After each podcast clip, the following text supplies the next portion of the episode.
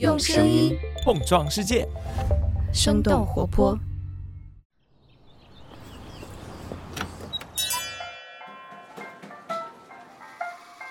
您的生动早咖啡好了，请慢用。嗨，早上好呀！今天是二零二三年的二月二十号，星期一。这里是生动早咖啡，我是来自生动活泼的梦一，几条商业科技轻解读，和你打开全新的一天。不知道平时你去买咖啡的时候，会不会在点咖啡之余，捎带的买一些甜点或者是轻食呢？比如说可颂或者是三明治之类的。如果有一天咖啡店的菜单上提供炸鸡的选项，你会考虑尝试一下吗？不久之前，咖啡品牌 Tim Hortons 的运营商正式对外宣布与炸鸡品牌 Popeyes 中国进行合并，这也是 Tim's 中国自去年九月在纳斯达克上市之后的首个大动作。交易完成之后，Teams 中国将会获得 Popeyes 在中国大陆和中国澳门独家及特许经营权。Team Hottons 也宣布，未来会将 Popeyes 产品加入到他们的中国菜单。作为咖啡界的网红，Tins 中国确实已经成为了一股不可小觑的势力。但是，身处国内竞争激烈的咖啡市场，Tins 咖啡到现在还没能跑通盈利。而在北美和欧洲都有着高人气的炸鸡品牌 Popeyes，进入中国这几年时间里，还没来得及大展拳脚，就陷入了关店风波。那么，Tim Hortons 为什么要和一个炸鸡品牌合并？咖啡和炸鸡组合会产生怎样的联动效应呢？我们今天的精解读就与此相关。在这之前，我们先来关注几条简短的商业科技动态。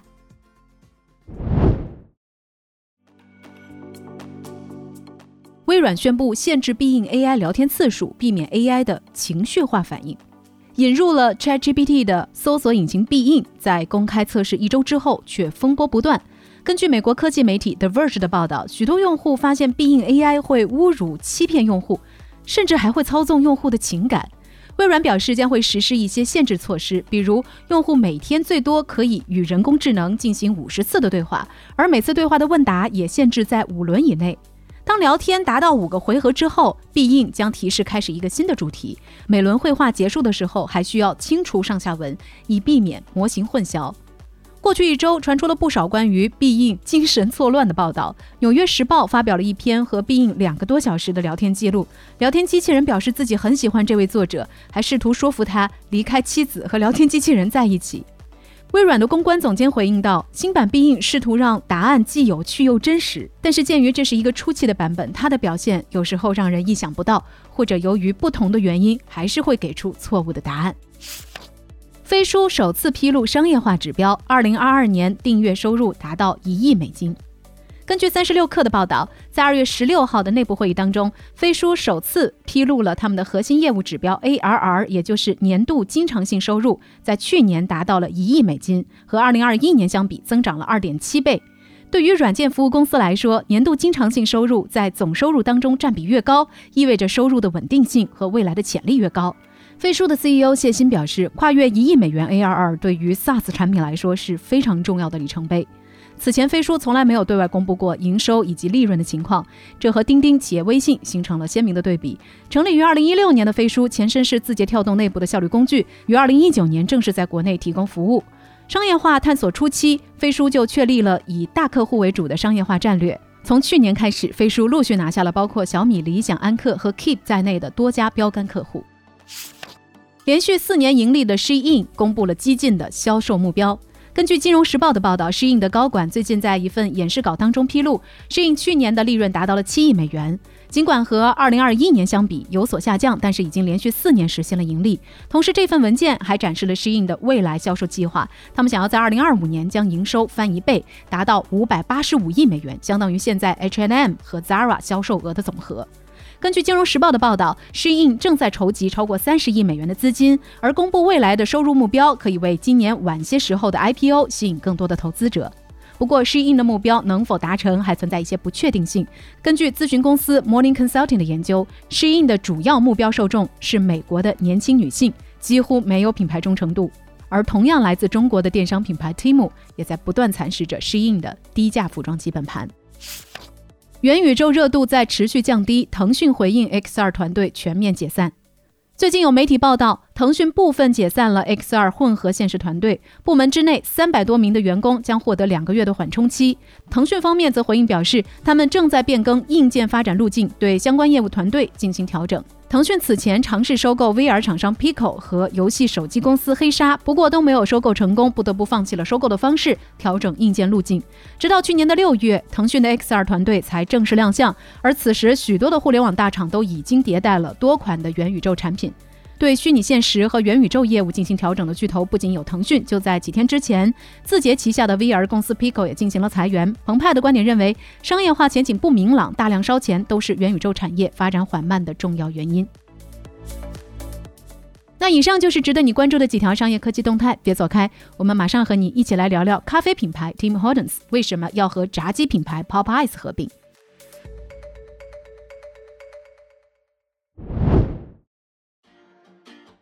欢迎来到今天的轻解读。二月八号，Teams 中国的运营商宣布与 Popeyes 中国进行合并。Tim Hortons 和 Popeyes 都同属于全球最大的餐饮巨头之一 RBI 旗下的品牌，RBI 也是汉堡王的母公司。如今，Tim Hortons 和 Popeyes 这两个国际品牌联手，或许也意味着在不久的将来，我们在 Tim Hortons 的店里就会看见咖啡配炸鸡这样的一种新组合。不过，Tim Hortons 和 Popeyes 在分别进入中国之后，他们的市场表现还是有比较大差异的。我们先来看看被称为加拿大国民咖啡的 Tim Hortons。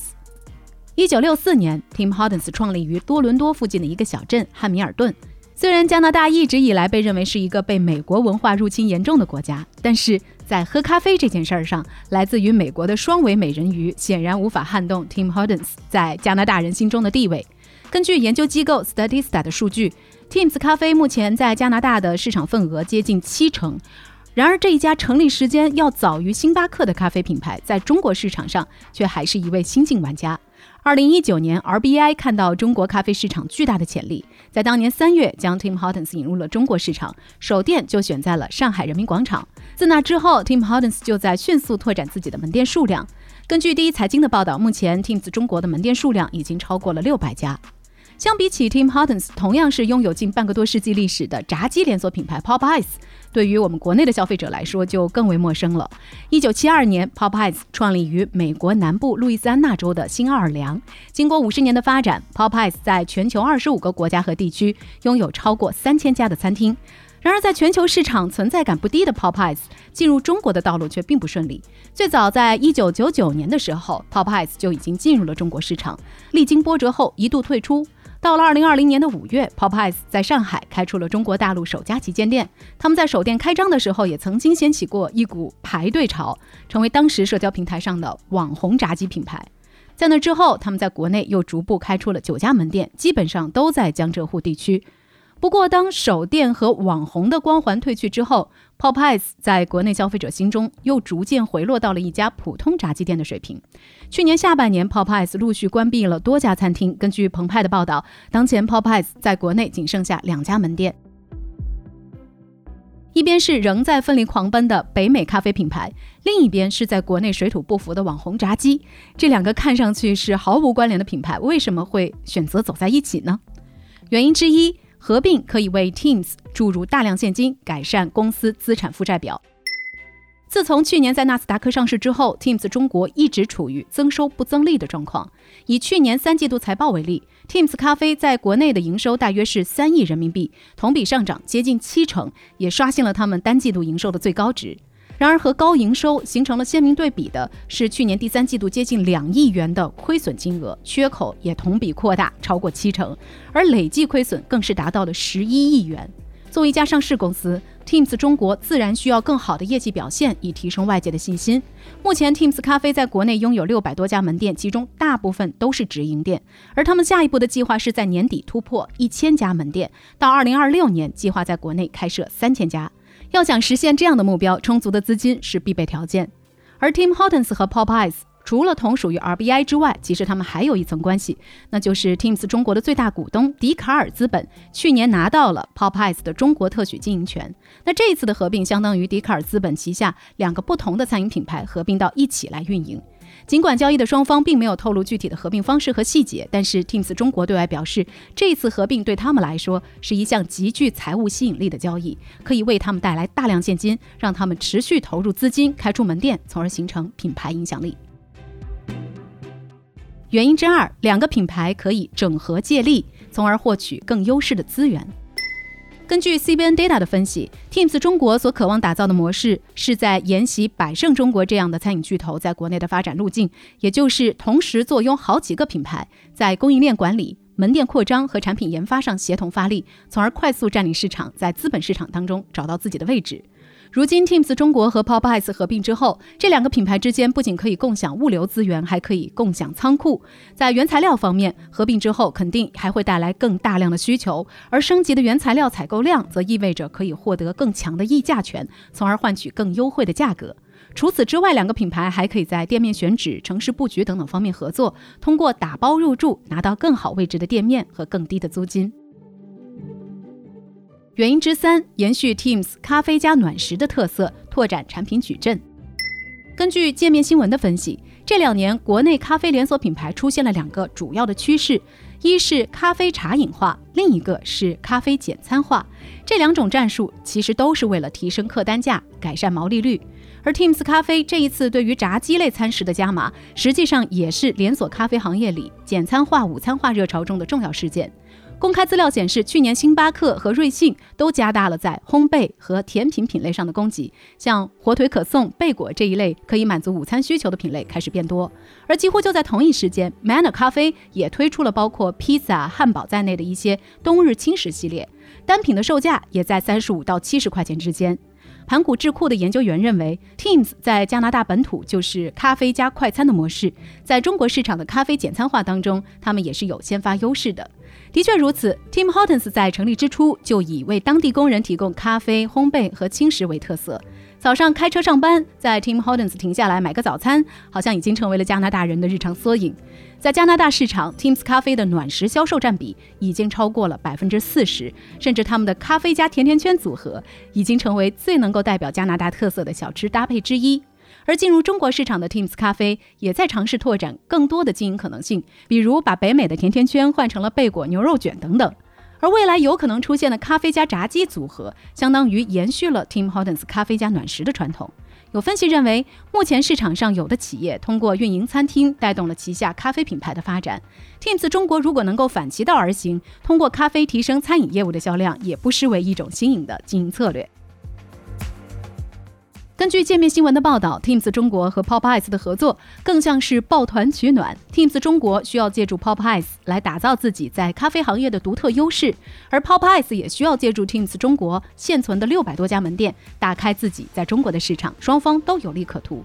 那么，一边喝咖啡一边吃炸鸡的模式，真的会更好吗？合并之后的 Teams 中国还将面临怎样的挑战呢？首先，门店运营和品类创新的难度比较大。有业内人士认为，虽然咖啡和炸鸡分开来看都是消费频次比较高的品类，但是这两个品类的消费场景有一定的区别，因此无论是门店运营还是营销，都很难放到一起来做文章。另外，咖啡加炸鸡的模式也并不是特例。国内消费者更熟悉的肯德基、麦当劳，还有汉堡王，都提供咖啡产品。只不过这些品牌在推出咖啡品类的做法，更像是顺水推舟，在经营上采取的也是餐饮品牌的思维。而无论是咖啡还是炸鸡赛道，现在都处于加速洗牌的阶段。在均价没有明显优势的情况下，仅凭借着品类的整合是很难拓展市场的。其次，品牌知名度仍然比较弱。